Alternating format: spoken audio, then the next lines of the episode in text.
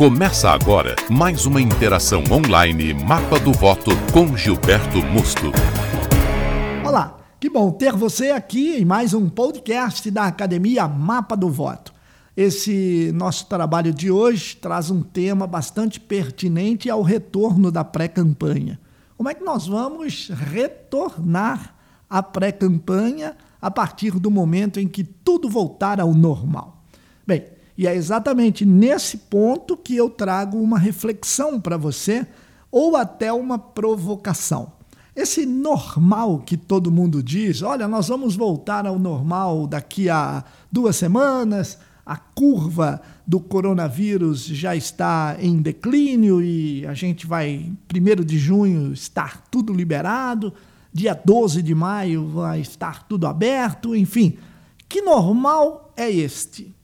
Bem, se você está imaginando que o normal que nós vamos ingressar dentro em breve, se Deus quiser, será o mesmo normal de janeiro e fevereiro deste ano, apenas como um ponto de referência ou um ponto comparativo para você, a má notícia é que esse normal de janeiro, de fevereiro, de dezembro, de novembro, nunca mais vai existir você vai notar que nós vamos mudar parcialmente todas as questões que nos levam a classificar a nossa vida como normal, a nossa rotina como normal, o nosso comportamento como normal.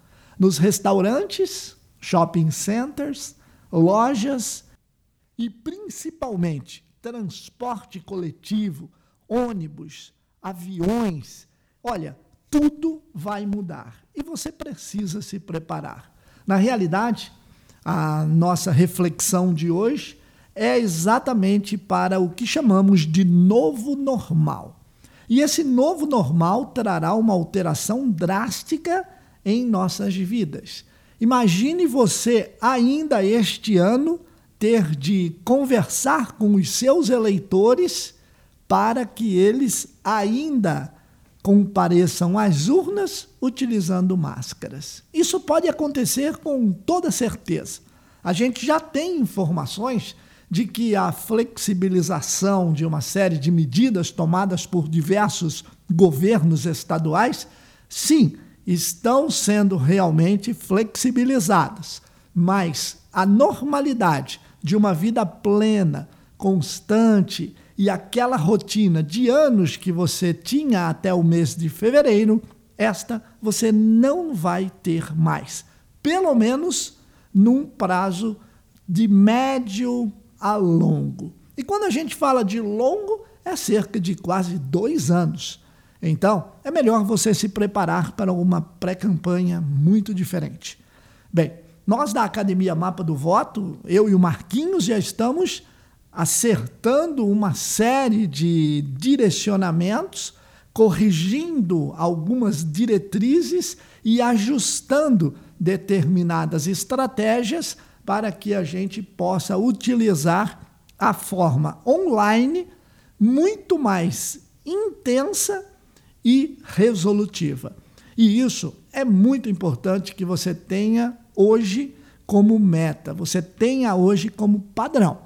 A internet é algo que o TSE é, tem como uma parceira muito legal na questão da diminuição dos custos de uma campanha e principalmente na regularização da questão da publicidade. Muito mais fácil, muito mais atrativa e bem mais barato. Mas existe, claro, nesse momento, alguns investimentos que você tem que fazer para você aprender a utilizar a internet da forma correta. Nós temos algumas ideias, nós já temos alguns projetos que nós já passamos para alguns candidatos que nos trazem um retorno fantástico por absorção daqueles eleitores que enxergaram também que realmente esta é a novidade, este é o caminho. Bem, o que seria tudo isso? Seria, principalmente, a ampliação do relacionamento por intermédio das redes sociais, porém um relacionamento muito mais próximo. Você tem sim condições de fazer um trabalho bastante bacana com o seu eleitor se você organizar o seu tempo e destinar uma, duas horas para você poder responder a todas as pessoas que se comunicam com você. A hostilização por parte dos eleitores junto ao candidato ainda vai ter, com toda certeza, mas as pessoas já estão sabendo decidir, ou pelo menos separar. Decidir não é nem a palavra correta, mas separar o que é verdade do que é mentira. Exatamente se firmar junto a informações com fontes fidedignas, ou pelo menos checadas. Então, aqueles ataques veementes, aquelas eh, tentativas de desconstrução, de desconstruções, vão acontecer? Sim, vão acontecer. Porém, as pessoas já têm ideia do que, que é construído para desconstruir, olha que legal. O que, é o que é construído para desconstruir um candidato ao chegar no, no celular, no smartphone do eleitor, ele já tem essa, é, essa, esse discernimento, essa, ele consegue separar muito bem isso. Então, a gente já sabe que haverá uma ampla difusão de assuntos positivos que vão sim fazer a conectividade entre você e o seu eleitor, desde que você saiba trabalhar direitinho, desde que você não agrida o seu adversário, desde que você faça cards com proposituras, você conte algum tipo de história que venha a se encontrar com o anseio do eleitor, enfim, você tem diversos argumentos para que você consiga fazer uma comunicação hoje barata ou pelo menos de baixíssimo custo, construtiva, provocativa e principalmente que venha a fazer a conversão de votos para você. Mas aí o que acontece? Você comunica, você postou, só que você tem que ter relacionamento.